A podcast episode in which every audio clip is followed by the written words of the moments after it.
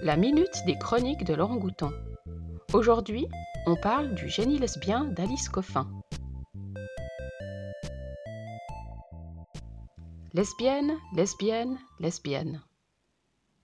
Comment se fait-il que ce mot soit si difficile à dire et garde encore une connotation négative? Au point que certaines lesbiennes lui préfèrent le mot queer pour se définir. Il y aurait environ 10% de la population qui serait homosexuelle.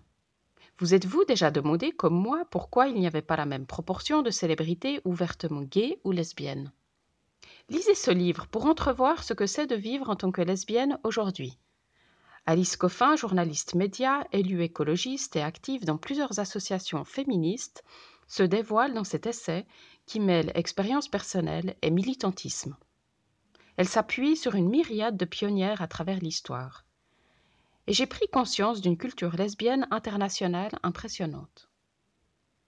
En tant que journaliste, elle décortique de façon convaincante les ressorts qui amènent à l'invisibilité des lesbiennes dans les médias. Élément que j'ai trouvé très intéressant, c'est la comparaison qu'elle fait entre la société française et nord-américaine pour la place réservée aux militantes.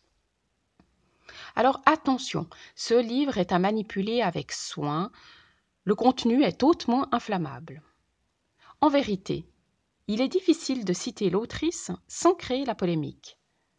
Peut-être aussi le ton très familier et la propension à provoquer en usant de formules chocs ont constitué la pierre d'achoppement de nombreux détracteurs. Ou alors, c'est que c'est toujours malvenu pour une femme d'exprimer de manière franche sa colère. Cela dit, le texte pris dans son ensemble m'est apparu courageux, sincère et plein d'humanité. Et finalement, pas besoin d'adhérer entièrement aux propos d'Alice Coffin. Par contre, ce qui me semble très sain, c'est d'autoriser de telles voix dans l'espace public. Les chroniques de Laurent Goutan sont un podcast des bibliothèques de la ville de Lausanne. La chronique d'aujourd'hui vous est proposée par Alice.